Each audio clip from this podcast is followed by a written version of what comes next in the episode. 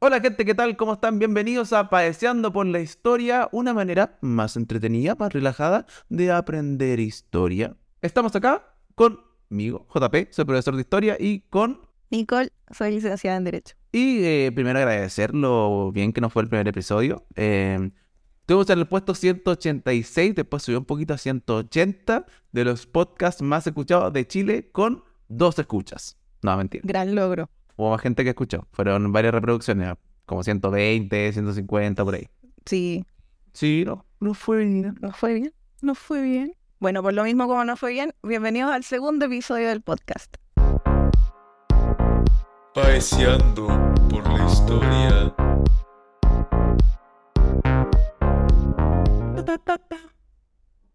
¿Cómo empezaste el día, JP? Eh, mira, mi día empezó eh, con una señora, con una señora en TikTok me despierto, más o menos, y veo cuatro comentarios de una señora. En TikTok, así como seguido, y eso es que igual es extraño, un poco extraño que lleguen tan seguidos comentarios como en un mismo video o de una misma persona. Demasiado cariño. ¿Ya? Sí. Sara Roca Nar- Naranjo, no sé cómo se escribe. ¿Pero para qué? ¿Pero para qué exponerla? Sara Roca Naranjo. Ya, no importa, ya. Me pone en un video que hice de eh, la matanza del seguro obrero, ¿ok? La masacre del seguro obrero. Ya. Me pone Del año del níspero. del año 1938. Del níspero. ¿Ya? Me pone. ¿Y para qué sales con ese recuerdo antes de las votaciones? Te diré que los zurdos destruyeron las vías del tren y... Dios. Cruces. 84 inocentes recuerda. Calavera. Voy a leer con los emojis, ¿ok? Calavera ya. Nosotros no usamos esas manipulaciones. Te diré otra. Cruz Cruz. A un millón de bandera de Chile para que nueva, no, para que Chile fuera una nueva Cuba. ¿Cómo te quedó el emoji de ojo? No sacan nada, no sacan nada de contar cuentos. A la última hora destruyeron bandera de Chile. No hay seguridad, no hay salud, no hay educación. Entre comillas, ESI. Emoji de chanchito por obedecer a la ONU. Dios. Chao, fuera este gobierno incompetente.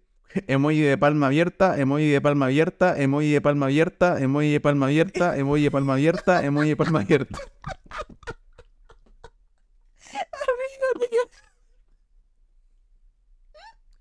Así que así empezó mi día. Fue un, empezó un día maravilloso, un día pues increíble. Que fueron seis emoji de palma abierta. Oh, fue demasiado. Pero ¿por qué la gente siempre relaciona todo con... Ay, no entiendo. Es historia, gente. No sé. Sí, no, no sé. No sé por qué. Como. Sobre todo porque es una masacre que se da al, al movimiento nacional socialista chileno. O sea, ni, ni siquiera es una cuestión de izquierda, ni siquiera hablé de la constitución, no hablé de nada. ¿Y, y por, y por qué sacaste eso ahora? No, y espérate, que más encima intentan justificar las cosas, pues si eso es lo peor de todo. Así como, ya, pero nadie dice que es una broma, no podemos justificar ese tipo de acciones, da lo mismo que estaba pasando. Como no, no sé, no sé. Y para más no, no, no di ningún juicio de valor. A ver, de persona que me puso, ah, pero no dijiste que fue un intento de golpe de Estado, Blancas Palomas. Y yo, pero si lo digo en el video que son, que fue un intento de golpe de Estado. Pero, pero la gente muchas veces escucha lo que quiere escuchar. Y en- como que Sí, vos sabes. se pone taponcitos en los oídos. ¿Y tú, Nicole, qué tal tu día? Yo tuve insomnio anoche. Ah, increíble. Así que, nada, aquí estoy. Está, A- a- está raja. pero, pero estoy. De hecho, costó partir. Nos íbamos a juntar a las 10. No, a las 10 y media, ¿no? A las diez y media, ¿Qué hora es? las dos. Las 12. Pero bueno. Marcela, las 10 de la tarde. Muchas gracias. Muchas gracias por la, por la paciencia. Sí, el, el insomnio estuvo feo, así que... Bueno, gente, la temática ¿De qué vamos a hablar hoy día? eso mismo. La temática que nos reúne hoy son los ensayos constitucionales, ¿ok? Ensayos constitucionales de 1823 a 1830. Eh, en la PAES ustedes van a ver este contenido no como el nombre de ensayos constitucionales, sino más con el nombre de consolidación y organización de la República, ¿ok? Nice. Em, nice. ¿Qué tenemos acá? Una breve contextualización. Después de la independencia de Chile, Chile va a tener el gran desafío de ponernos de acuerdo en cómo vamos a construir y organizar el Estado chiquito chileno. Chile guagua. Chile, básicamente. Chile guagua. Chile Pampers. Chile Pampers. Entonces, em, metiéndonos ya como al tema como de historiografía, durante mucho tiempo este periodo de organización de la República fue visto como de manera negativa, ¿ok? Em, no sé si a ti te pasaron, por ejemplo, este periodo como un periodo de anarquía.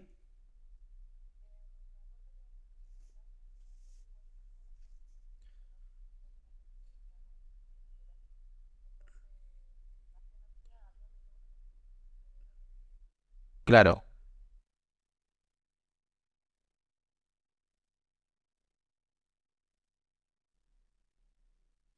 El tema es que durante mucho tiempo, sobre todo eh, historiografía más antigua, vio este periodo como un periodo de anarquía. A mí me recuerdo que me nombraron como que era como un periodo de anarquía, por lo menos en el colegio, algún profesor, yo creo. Tengo la memoria. Eh, ahora, historiografía más reciente, no ve este periodo como un periodo de anarquía, como de caos, como de desorden, sobre todo porque no, no, no, es, no hay una anarquía en Chile. No, eso no sucede. No había nada. Eh, sino que le da un mayor énfasis a los factores positivos. O sea, como la búsqueda de un orden político, eh, la intención de construir un Estado. Claro. O sea, durante este periodo vamos a ver que van a haber tres proyectos distintos. O sea, tres maneras de construir el Estado distintas, eh, donde por supuesto que con estos tres proyectos se van a adquirir, se va a adquirir experiencia de lo que resulta, de lo que no resulta, de lo que podemos hacer, de lo que no podemos hacer, etcétera, etcétera, etcétera. Oye, amigo, Dime. y em, esto es después de O'Higgins, ¿o ¿no? Sí, esto después de la independencia de Chile. O'Higgins ya se fue. Después de ese periodo de independencia que está repartido en tres, como Patria Vieja, Reconquista, Patria Nueva. Estamos en la patria vieja, ¿no? No, pues estamos en la... Estamos después de la Patria Nueva. Estamos después de la independencia de Chile. Ah, ya, ya, ya. Entonces, O'Higgins está de 1818, 1818 a 1823 está O'Higgins. Ya. Y este periodo de ensayos constitucionales va a partir después de que eh, abdica O'Higgins. Bueno, lo, lo echan a pano en realidad. Lo echan a palo. Ya. Ahí cuando estábamos con... Me acuerdo que había una deuda como grande, ¿o no? Bueno, O'Higgins dejó una deuda gran- grande. Sí, es que hay, hay, que, hay varios temas. Mm. Entonces ahí vamos a entrar como a las características, como a, lo- a los temas generales que tiene que resolver Chile, eh, como los desafíos que tiene Ya, al momento de organizarse. Son cuatro. Son cuatro principalmente. vayamos a eso entonces. El primer desafío, que se da hasta el día de hoy en realidad, Ya. es ¿Cuál que es? eh, hay que conciliar las distintas visiones políticas. Hay que llegar a un consenso sobre lo que queremos. Río para no llorar porque es algo que va a estar presente durante toda la historia de Chile. Río para no llorar.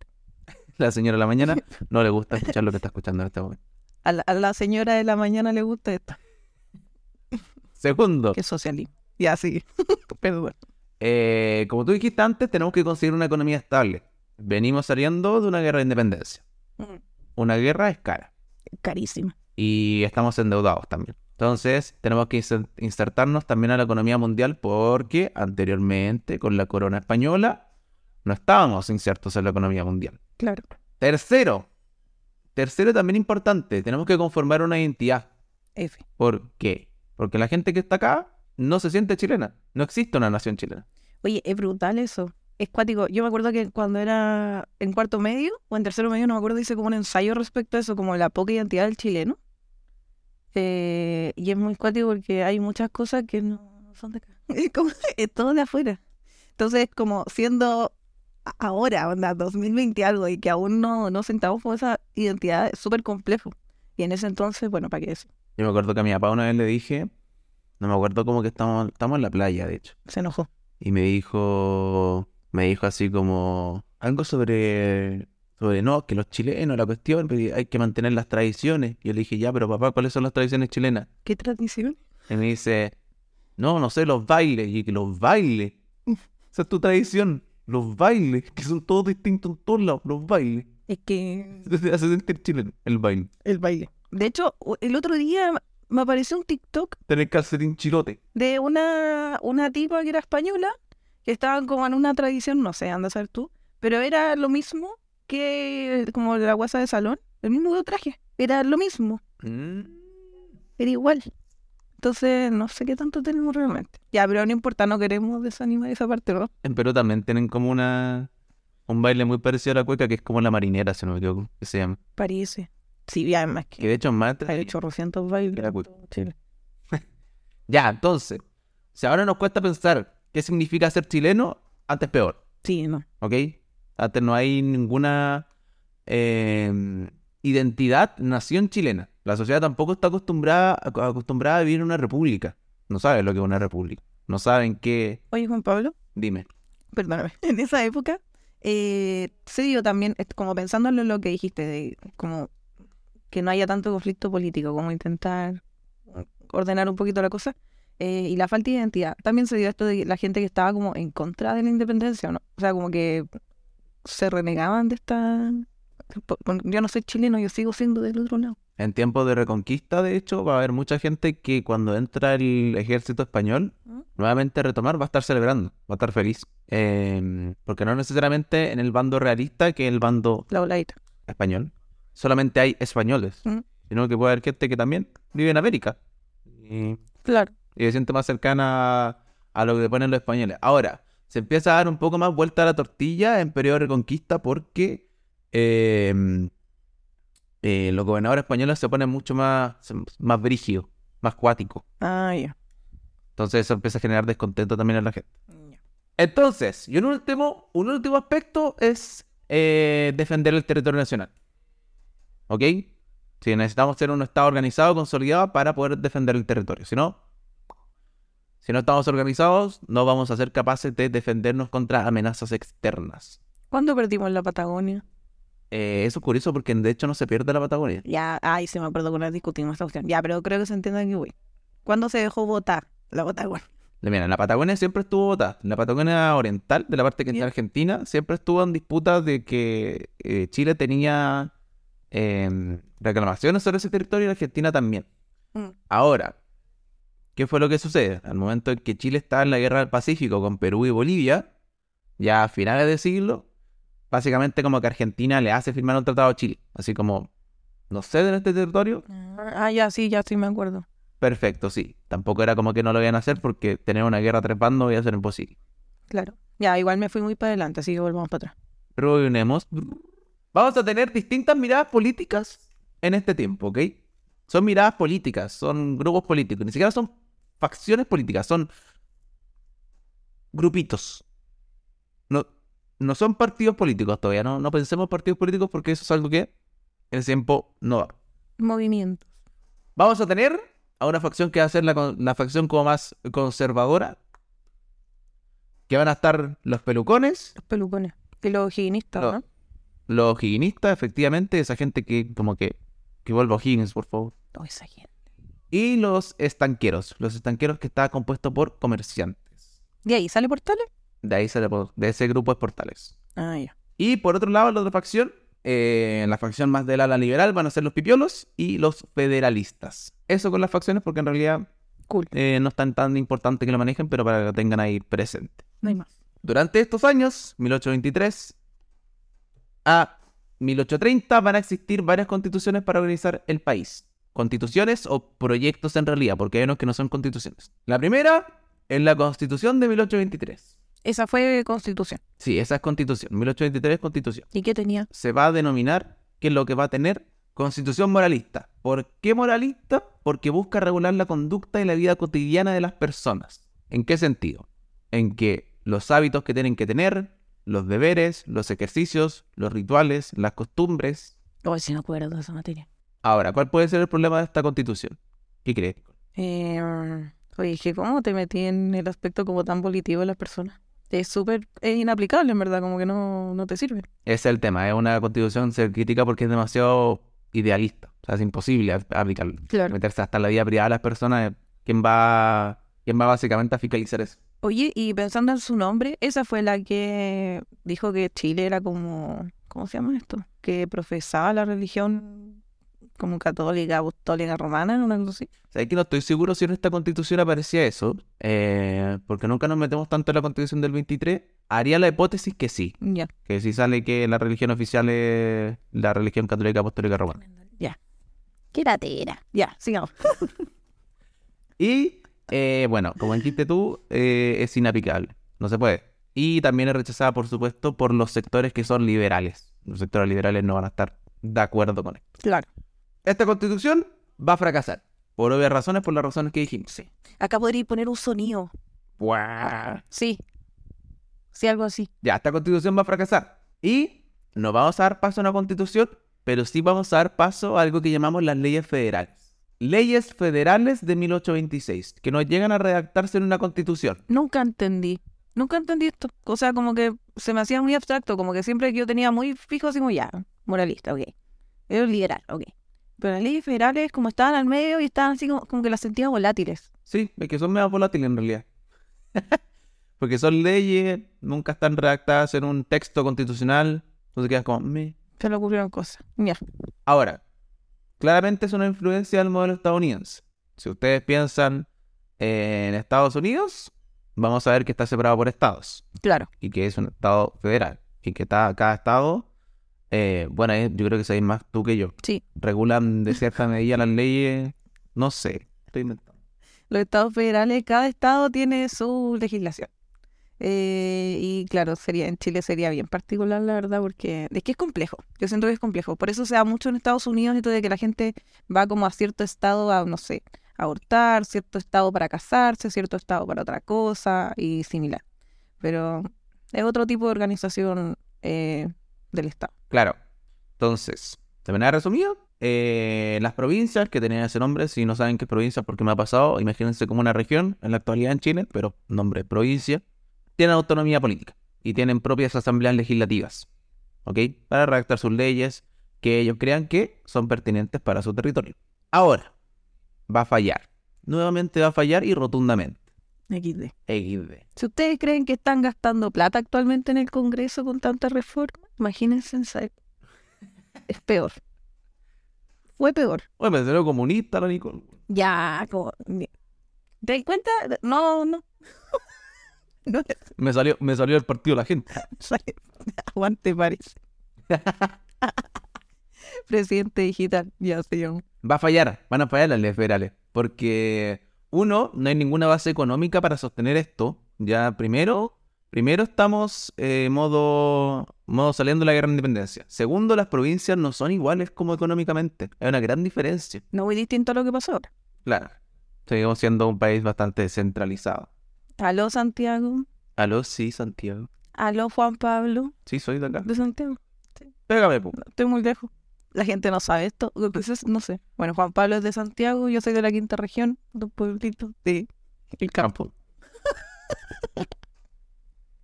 ya, pero sigamos. Ya, lo segundo. Las provincias no están acostumbradas a un modelo de organización de este tipo. O sea, si ya nos cuesta saber qué es una república, una república federal, tiene más complicaciones. Eso con las leyes federales, a grandes rasgos. Y por último... ¿Qué musiquita de alegría? o? No, no sé, alguna hueá va ir por. Efectivamente, la Constitución Liberal de 1828, último proyecto, último proyecto que también va a fracasar. Como dice su nombre, es una Constitución liberal.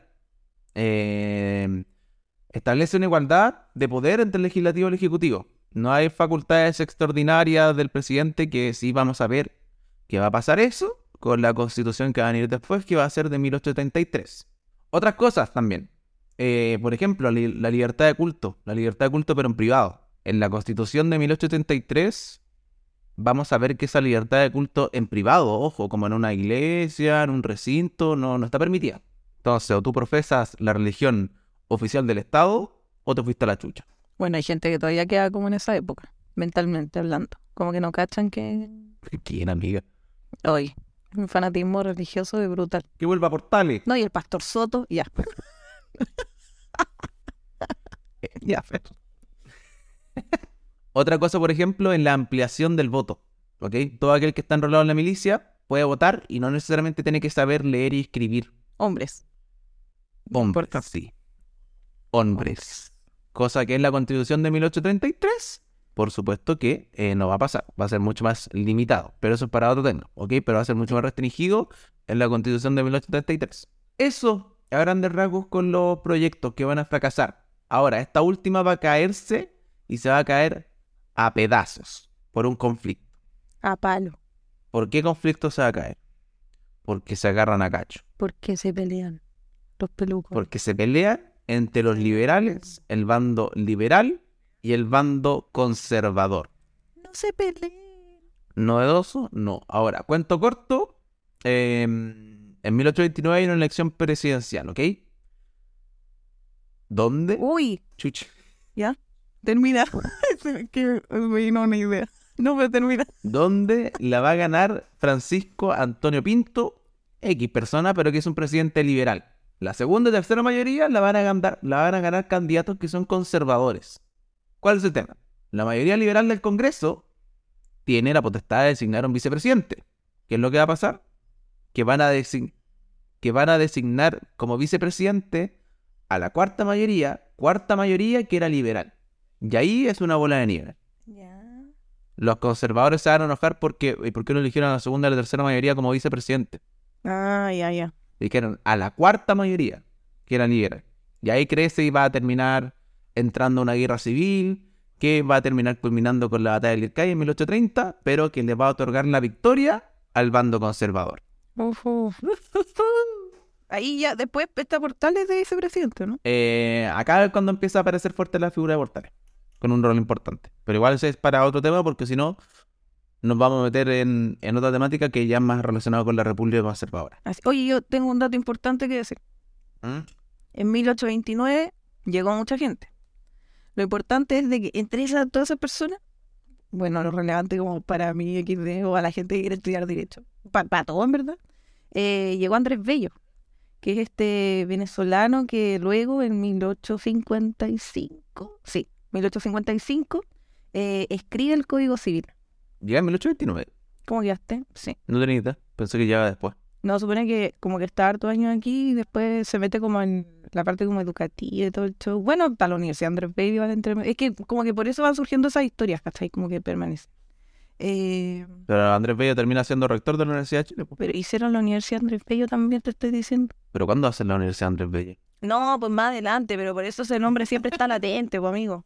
No, sí. Y sobre todo en el este tiempo- Pero en este tiempo también termina siendo rector de la Universidad de Chile. ¿Cuándo fue lo de la Universidad de Chile?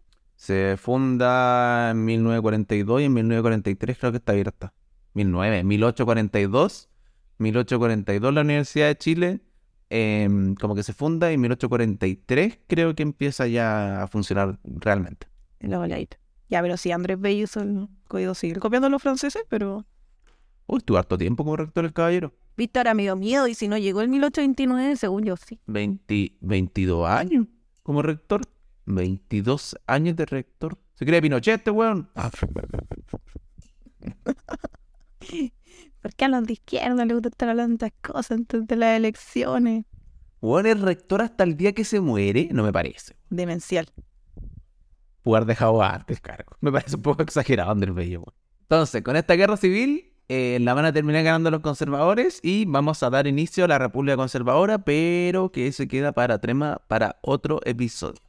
¿Ok? Preguntas, dudas, Nicole, algo. Mm, ¿Qué cosas podrían preguntarle a los chiquillos, chiquillas, chiquillas sobre este tema en la país? Buena pregunta. Excelente, ¿o no? Con esto damos inicio a la nueva sección de... Roble tambores.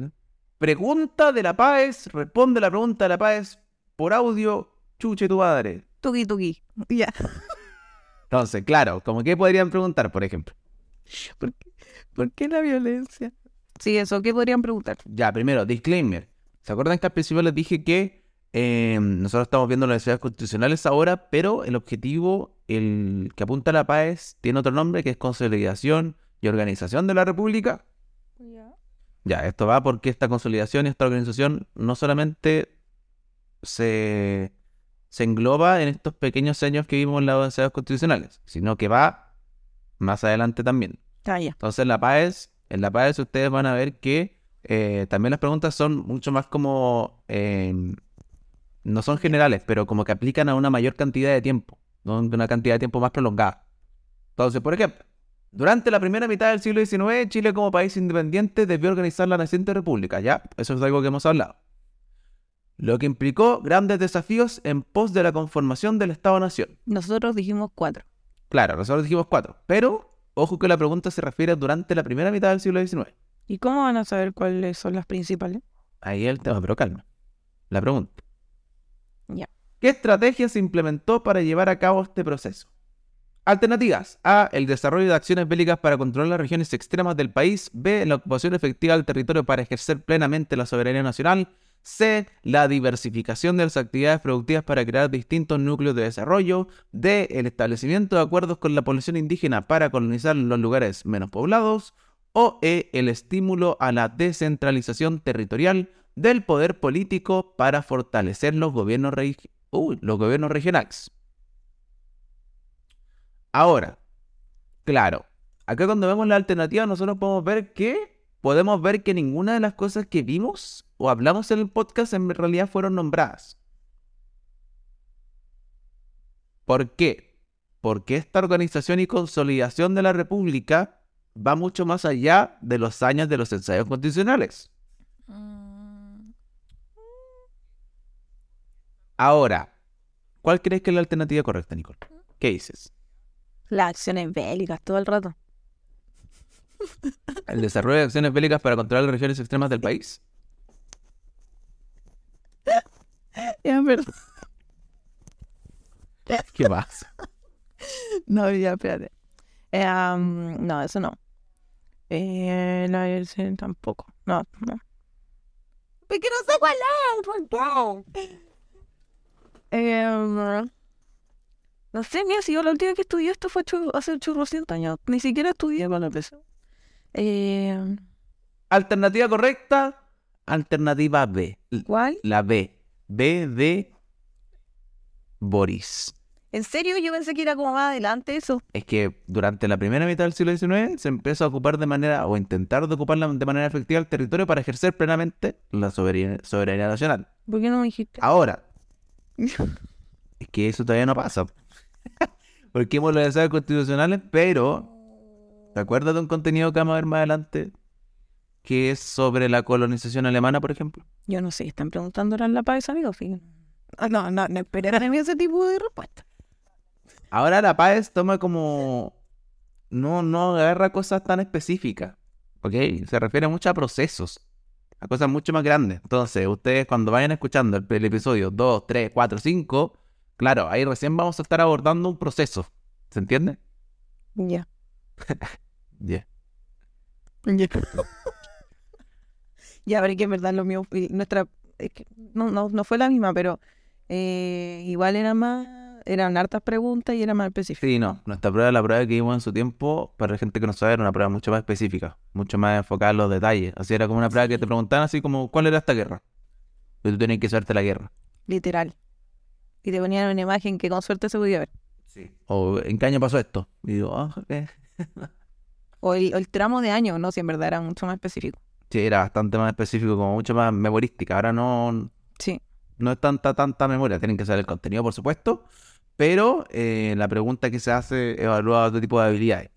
Ah, bien. Bueno, me alegro, chiques. Entonces, la alternativa correcta es la alternativa B. La ocupación efectiva del territorio para ejercer plenamente la soberanía nacional. No se preocupen que esto va a quedar más claro eh, mientras vayan pasando los episodios, ¿ok? Sí, pues si yo hubiese sabido, seguramente hubiese elegido esa también. pues. No sé ahora, pues, weón. Nada. ¿De qué sirve? Ya. Pero no importa porque uno estudia y se aprenden cosas y uno puede mejorar. Ya, pues la conclusión, pues. Ah, ¿verdad? Bueno, conclusión. Eh, conclusión, recapitulación, recapitulación de los temas, los puntos importantes que se abordaron en el episodio. Ensayos constitucionales, ¿ok? De 1823 a 1830. Esta primera parte en que tratamos de organizar el Estado, intentamos organizar la República. Vimos tres proyectos. Constitución moralista de 1823, leyes federales de 1826, Constitución liberal de 1828. Proyectos que no duran nada, que no van a ser exitosos. ¿Realmente fueron fracasos? ¿Realmente fueron fracasos? Yo creo que la palabra fracaso es muy, Tajante.